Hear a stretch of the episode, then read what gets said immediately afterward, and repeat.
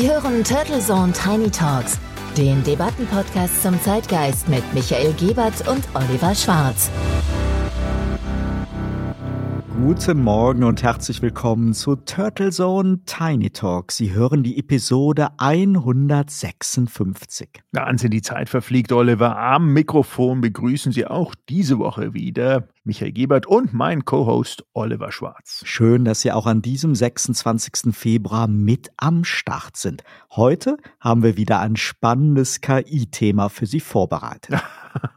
Ja, ich hoffe natürlich, liebe Zuhörer, dass Sie das Thema künstliche Intelligenz jetzt nicht noch wirklich aus den Ohren schon raushören, denn es ist ja in aller Munde, in jeder Gazette bereits überall, überall findet sich künstliche Intelligenz, Oliver. Das ist ja Wahnsinn. Also das, was wir, glaube ich, in einer der früheren Episoden mal prognostiziert haben, dass dann auch der Eierkocher plötzlich künstliche Intelligenz hat, das ist genau eingetreten und wir wollen das ganz wieder mal ausdifferenzieren, was ist denn nun wirklich wichtig in diesem Umfeld und es wird wieder spannend werden. Absolut, aber du hast recht. Künstliche Intelligenz, das ist krasser als die Cannabis-Legalisierung und zart schmelzender als der gemeine Osterschmunzlase, der gerade ja die Gänge in unseren Supermärkten mal wieder verstellt. Generative KI, du hast es gesagt, ist in aller Munde.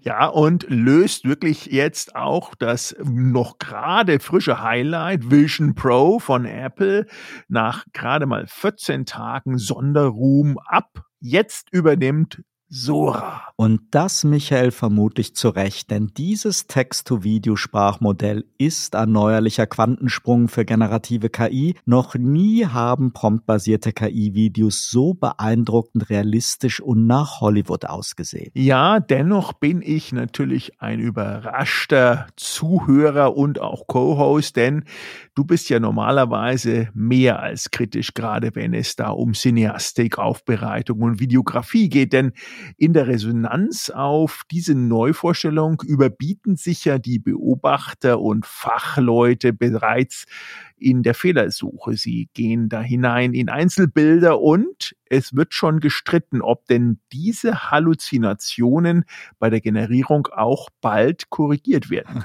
Klar, wenn du die Videos auf einem großen Screen zigfach anschaust, dann fallen dir sicherlich zahlreiche Ungenauigkeiten und Fehler auf, nicht jedoch beim erstmaligen normalen Betrachten. Und diesen Effekt kennen wir ja auch aus Fernsehen und Kino. Bei Bewegtbild mit mehr als 24 Bildern der Sekunde fallen Fehler für unser Auge oft nicht mehr so auf. Und wir wissen ja auch, selbst bei Blockbustern, die hunderte Millionen kosten, gibt es doch jede Menge Fehler, Continuity-Fehler, Aufnahmefehler und, und, und. Die Frage ist ja nur, ob Sora eigentlich dafür gedacht ist, die perfekte Szene für einen Blockbuster zu generieren. Das ist die große Frage. Und so wurde natürlich der Überraschungskuh in dem Fall wieder von vielen KI-Junkies so präsentiert, dass sie auch genau so zu verstehen wäre. Oder siehst du jetzt in den ersten paar Tagen, nachdem wir das uns genauer angeschaut haben, ein bisschen differenzierter und anders? Ja, ich sehe vor allem viel Potenzial in Sora und zwar ganz ohne plötzlich die Filmindustrie mit wehenden Fahnen in die Arbeitslosigkeit zu entlassen. OpenAI hat diesmal ganz bewusst Kreativprofis angesprochen und im Visier und für die kann dieses Tool auch ohne diese große Disruption ein sehr, sehr wertvolles Werkzeug sein. Ja, das äh, ist jetzt, glaube ich, erklärungsbedürftig, liebe Zuhörer und Zuhörerinnen, denn das Tool selber ist ja, soweit ich es verstanden habe, Oliver, aktuell zumindest noch einer begrenzten Zielgruppe, äh, die sehr technisch versiert ist und auch in diesem Umfeld der Produktionen, Videoproduktionen beheimatet ist, seit vielen Jahren vorenthalten oder beziehungsweise vorbehalten worden. Und ähm, ausgewählt sozusagen eine Gruppe von einigen hundert, man sagt, munkelt sogar vielleicht von einigen tausend weltweit Pre-Developern, Previews, Profis sozusagen. Und jetzt, wenn du es so dir anschaust, die Profis nutzen ja die KI vereinzelt für ganz spezielle Sachen und arbeiten dann noch klassisch hinzu, oder? Natürlich hast du recht. Momentan ist ja alles Spekulation. OpenAI hat eine kleine Testergruppe, hält da noch ein bisschen so die Hand drauf und das ist auch sehr vernünftig, aber die ganze Kommunikation richtet sich diesmal wesentlich mehr auch an Profis, mit ihnen wird der Dialog gesucht und das ist sehr gut. Und das Beispiel, was ich bringen will, das Handelsblatt zitiert zum Beispiel Wieland Brandl. Das ist ein Forscher am Max-Planck-Institut für intelligente Systeme. Und der wird zitiert mit der Feststellung, dass Oberstufenschüler mit Hilfe von Sora in zwei bis drei Jahren Kinofilme produzieren könnten. Da wäre er ganz sicher. Und da frage ich nur, jenseits der beeindruckenden Fähigkeiten von Sora, ist das das Ziel der Entwicklung von OpenAI und Co., dass Oberstufenschüler statt ihr Abitur zu machen nun Kinofilme machen? Natürlich meint Herr Brandl das etwas anders. Aber eigentlich wiederholt er doch wieder das KI-Narrativ, dass jeder nun Texter, Designer, Komponist, Lichtbildner oder Videoartist ist, solange er einen Prompt formulieren kann. Und das ist meines Erachtens eine völlig falsche Positionierung der KI, die nur der aktuellen Euphorie und dieser hohen Innovationsdynamik geschuldet sein kann. Ja, Oliver, ich meine, ich glaube, das kennen wir ja für all diese Innovationsthemen, die wir jetzt ja mittlerweile beide auch jetzt seit Jahrzehnten immer wieder wellenartig durchmachen. Es äh, werden am Anfang quasi viele Gurus im Netz sich finden, die dann auch forcieren, diese neuen tollen Tools in einer Art Consumer Approach zu sehen, teilweise dann auch natürlich die schnelle Ausbildung für den in dem Fall Sora-Experten und Expertinnen da anbieten zum schnellen Geld und der nächste Blockbuster ist nur ein Prompt um die Ecke. Aber das überstrapaziert natürlich jedes Zaubertool und untermauert so ein bisschen die Legende für eine allgegenwärtige Lösung, jetzt halt in dem Fall im Videobereich. Aber mal ganz konkret, wie kann Sora in dem Fall jetzt A zum Profi-Tool werden und wie ist denn dort jetzt so ein bisschen reingefühlt in das gesamte Filmthema hinein. Da sind ja dann doch ganze Gewerke am Filmset, die aufgebaut, abgebaut. Da ist eine riesen Filmproduktion dahinter. Ist das jetzt plötzlich alles überflüssig? Müssen alle damit rechnen, den Job morgen zu verlieren? Oder gibt es da doch noch Lösungen oder zumindest ja Überbrückungen, die man andenken könnte und wie ist da deine Einschätzung? Genau, das ist ja eben eigentlich meine Einschätzung, dass wir diesmal mit Sora halt ein potenzielles Profi-Werkzeug haben, ohne dass gleich ganze Gewerke am Filmset überflüssig werden. Was macht denn Sora? Das KI-Modell, um das erstmal zu erklären, kann auf Basis eines Prompts, einer Texteingabe Filmszenen erstellen, die einerseits sehr fantasievoll sein können, andererseits aber auch sehr realistisch. Jede dieser Szenen kann bis zu einer Minute lang sein. Das ist schon mal eine Ansage. Das macht Sora durchaus für den professionellen Einsatz geeignet. Außerdem kann die KI bestehende Filmaufnahmen erweitern, verlängern oder manipulieren.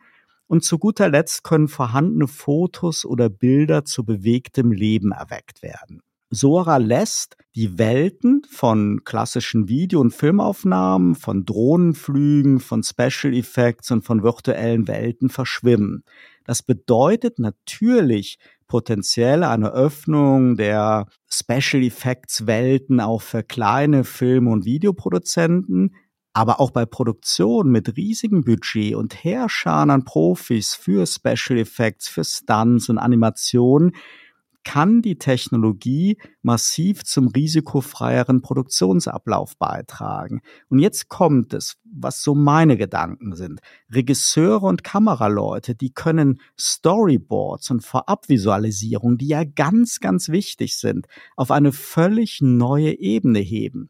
Perspektiven und Einstellungen, die man dann später real drehen will, die können vorab intensiv getestet und optimiert werden und das mit Sora. Und klar, reale Dreharbeiten können auch ersetzt werden oder Einstellungen, Motive generiert werden, die vielleicht mit realer Filmtechnik nicht möglich gewesen wären oder zu teuer, zu gefährlich oder mangels Drehgenehmigung undenkbar. Am greifbarsten ist aber für Profis, dass Regisseure, Kameraverantwortliche und Produzenten in Zukunft ihre Ideen erst einmal einfacher, schneller und kostengünstiger vorentwickeln können. Klar, auch im Low-Budget-Bereich oder in der Werbung, da kann Sora dann bei so einer Vorabvisualisierung von kreativen Ideen helfen. Und damit, das wissen wir ja, Kunden müssen immer etwas sehen, Produzenten müssen immer etwas sehen, Geldgeber.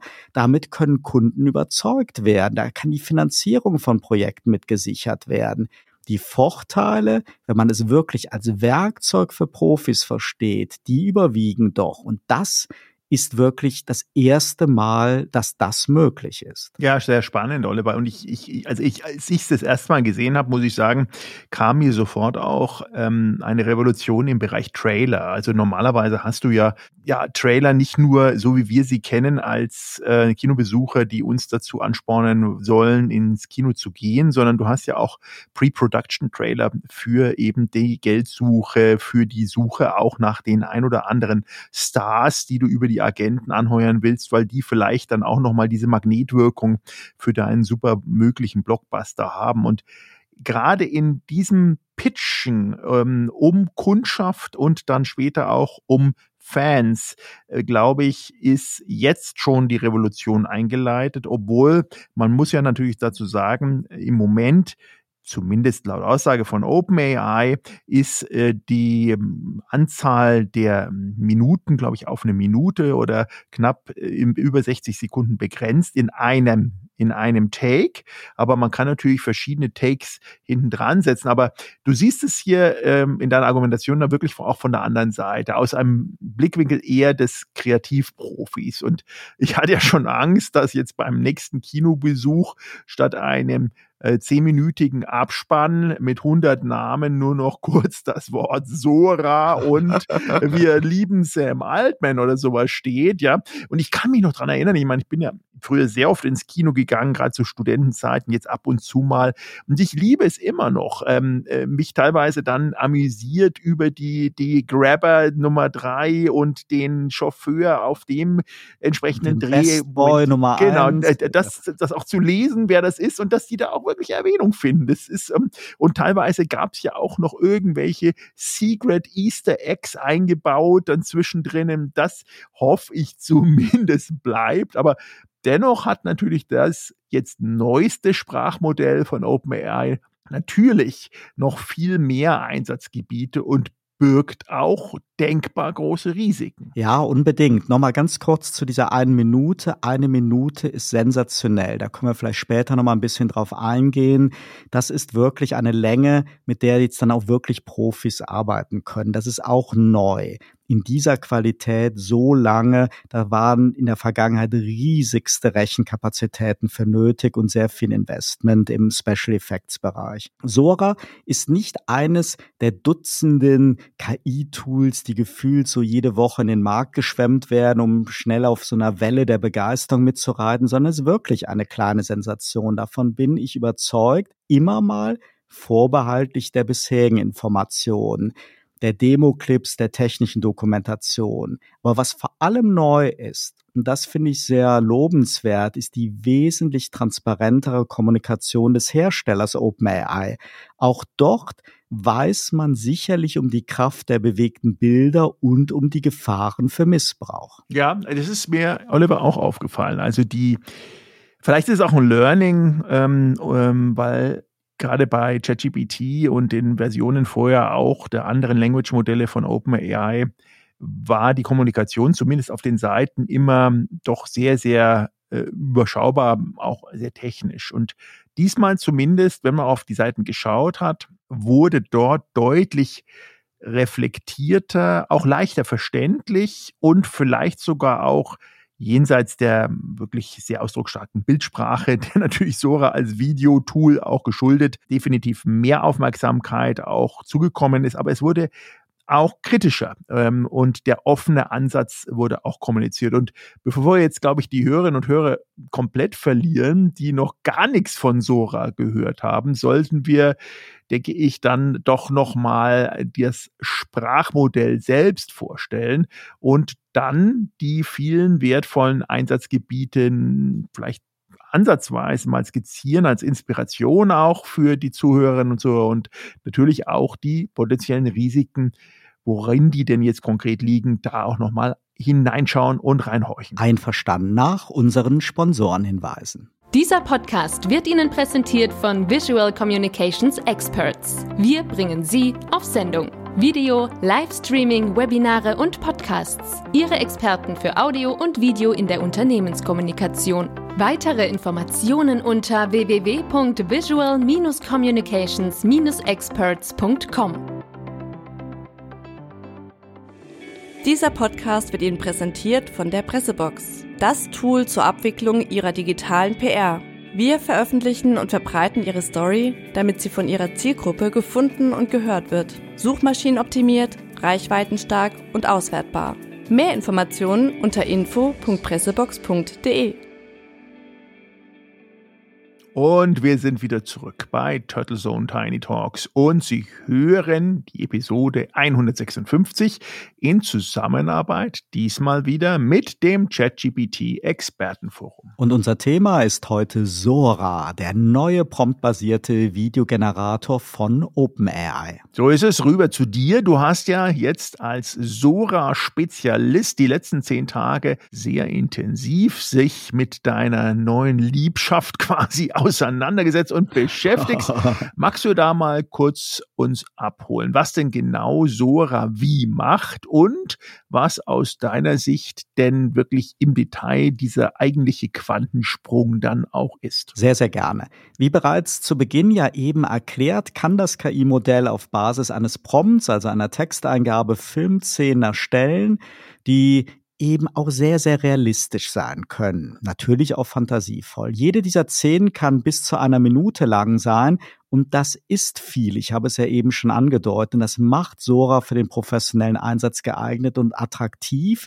Denn mal zum Vergleich. Die wenigsten Einstellungen nachher in einem Film sind auch nur annähernd so lang. Und im Stockbereich kaufen kreative Clips mit nur 10 oder 15 Sekunden Länge eine Minute ist eine echte Ansage. Außerdem kann die KI bestehende Filmaufnahmen erweitern, verlängern oder manipulieren und zu guter Letzt können vorhandene Fotos oder Bilder zu bewegtem Leben erweckt werden. Die Beispiele, die OpenAI zusammen mit den benutzten Prompts bislang veröffentlicht hat, sind mehr als beeindruckend und OpenAI betont, dass alle Samples genau so generiert worden sind und nicht nachträglich bearbeitet oder montiert worden sind. Sora lässt damit die Welten von klassischen Filmen, Videoaufnahmen, Drohnenflügen, Special Effects und die virtuellen Welten verschwimmen. Dies verspricht viele konstruktive, bereichernde Einsatzszenarien, aber bedeutet natürlich auch Risiken, denn Sora kann eben sehr, sehr realistisch aussehende Bewegtbilder generieren. Die Szenen wirken auf den Betrachter, als wären sie echt, bleiben aber natürlich trotzdem künstlich erzeugt oder zumindest manipuliert. Und da beginnen natürlich die Probleme, auf die wir gleich nochmal eingehen. Bleiben wir aber erstmal beim Positiven. Ich hatte ja schon den Ring geworfen, wie wertvoll so ein Werkzeug für die Entwicklung von Bewegtbildkonzepten sein kann, für die Vorbereitung von Dreharbeiten und für die Präsentation bei Kunden und Geldgebern. Und natürlich bekommen Low-Budget-Projekte jetzt ungeahnte visuelle Möglichkeiten. Verlässt man jetzt das fiktionale Genre und betrachtet den Bereich Dokumentarfilm oder Newsproduktion, dann sind die seriösen journalistischen Einsatzmöglichkeiten beschränkt und es entsteht schnell die Gefahr der Manipulation der Zuschauer. Hier wird es eben auf einen Kodex für deutliche Kennzeichnung ankommen. Insbesondere Dokumentationen zu historischen Themen können aber natürlich profitieren oder zum Beispiel die szenische Nachstellung von Ereignissen. Kommen wir also nun zu den Risiken, Michael. Gerade die virtuelle Erzeugung von täuschend echten längeren Filmsequenzen und deswegen betone ich das so mit dieser eine Minute und das ist wirklich das Neue. Das wird zu einem Tummelplatz für Fake News Produzenten werden.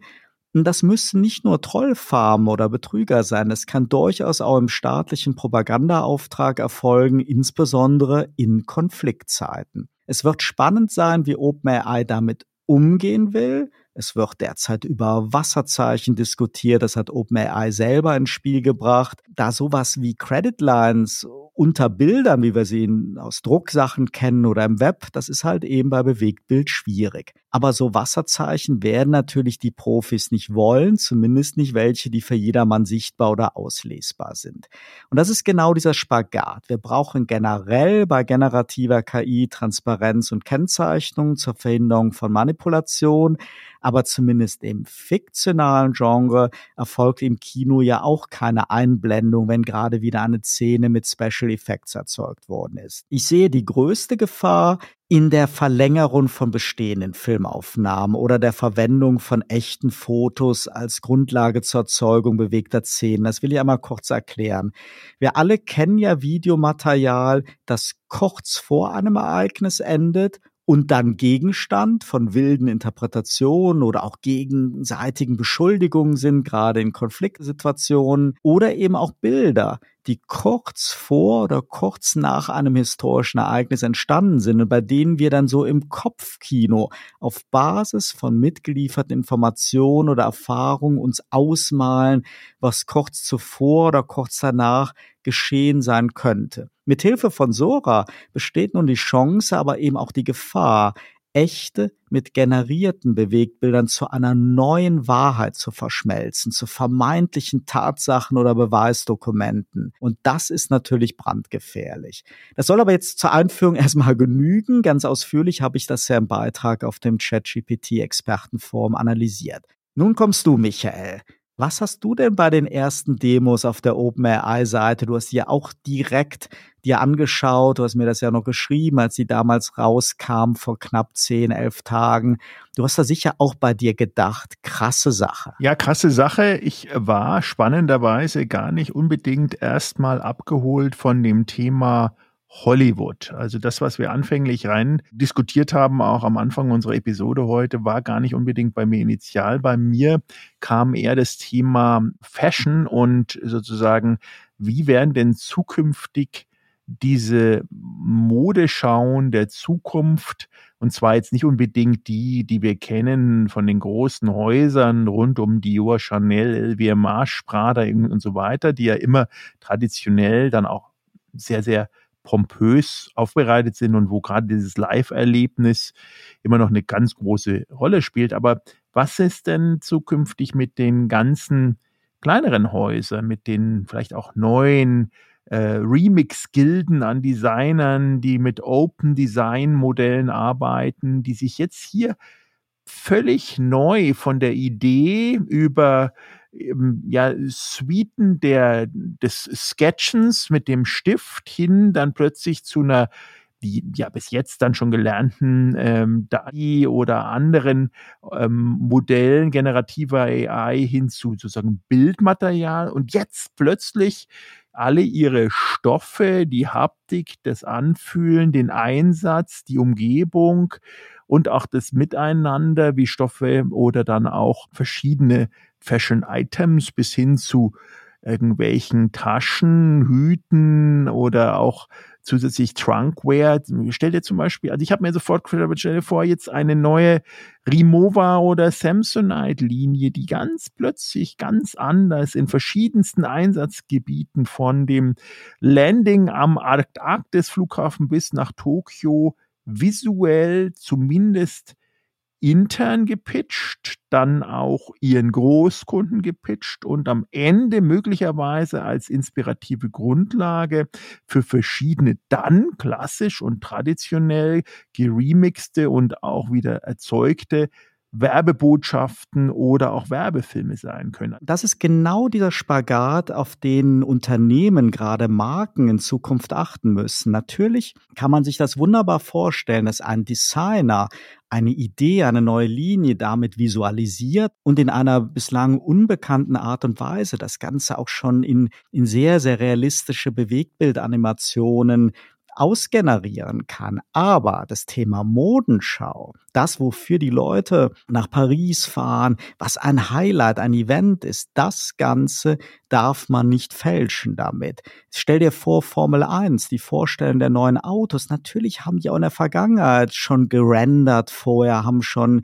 PR-Fotos und alles gemacht, aber dieser Event an sich, wo das Auto vorgestellt wird, wo alle analysieren, oh, wie sind die Luftschlitze und und und, man darf da nicht plötzlich reale und virtuelle Welt, nicht Nachrichten, nicht Events jetzt einfach künstlich erzeugen. Oder das Beispiel, was du hattest mit Rimowa. Ich erinnere mich damals an den Werbespot, wo ein Elefant auf einen Samsonite-Koffer gestiegen ist. Wenn man das jetzt mit Sora machen würde, das ist eine Grenzüberschreitung oder Audi, wo das Auto damals die Skisprungschanze hochfuhr. Natürlich ist das ja nicht etwas, weswegen wir ein Audi kaufen, um die Schanze hochzufahren. Und natürlich wurde da auch mit Netz und doppelten Boden gearbeitet, damit da niemand zu Schaden kommt. Aber wenn man das Ganze jetzt in Sora machen würde und würde damit Werbung machen, das ist genau diese ethische Grenzüberschreitung. Da brauchen wir eine Klärung und alle Zeichen gehen dahin, dass das auf jeden Fall Hersteller nicht machen dürfen, weil das eine Verbrauchertäuschung ist. Und insofern, du hast das Thema Mode, ist vergleichbar mit dem, was ich beim Film gesagt habe, mit Drehbüchern, Ideen, visuelle Konzepte entwickeln. Und das macht ja einen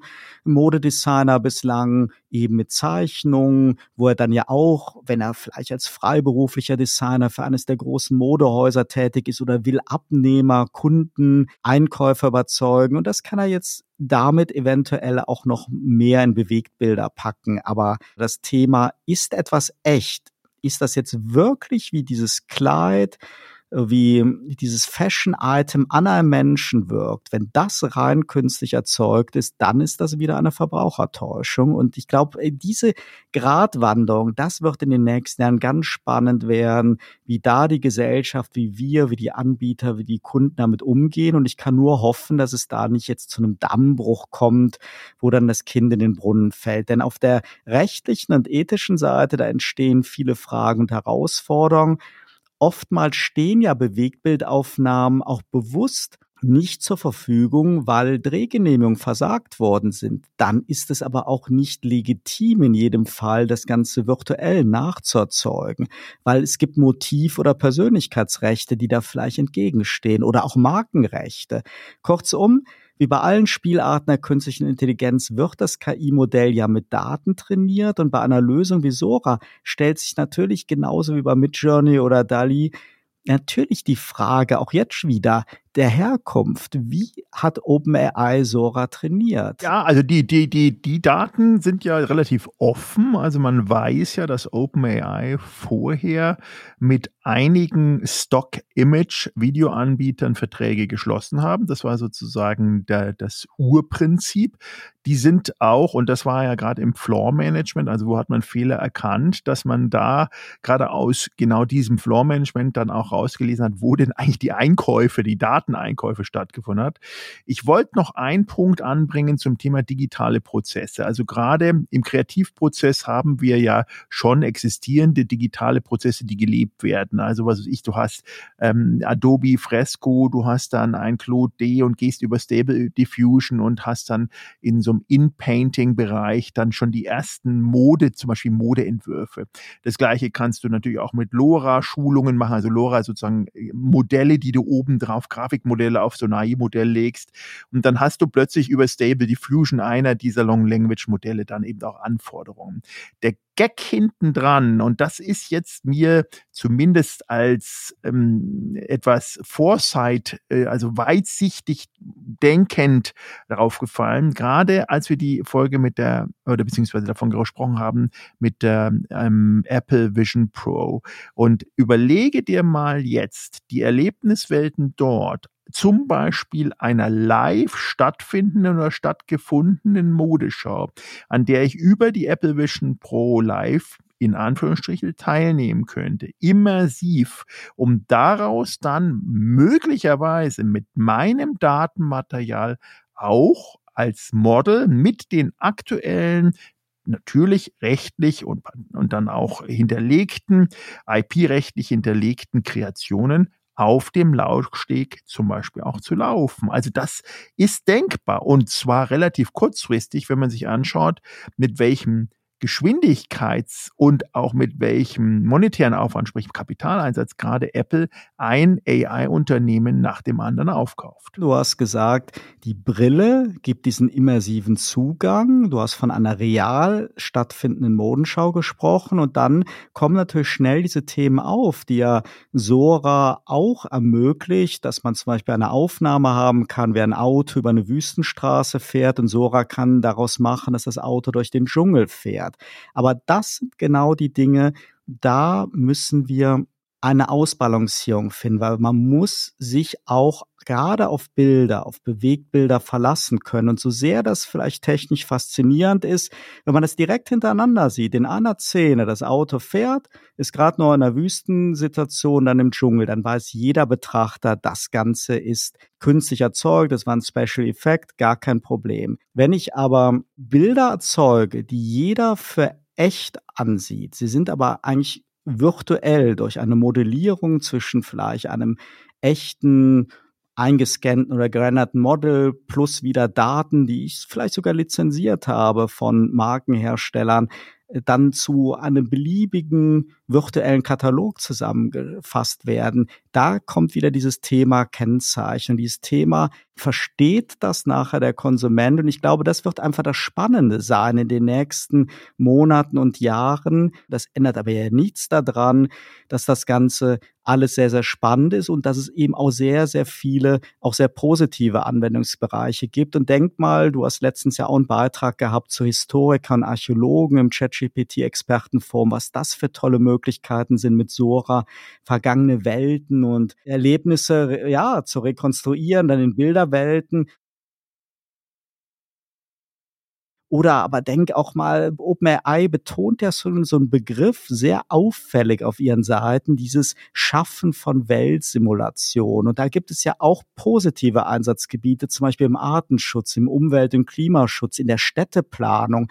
Das sind alles Dinge, wenn es um diese Vorabvisualisierung von Visionen geht.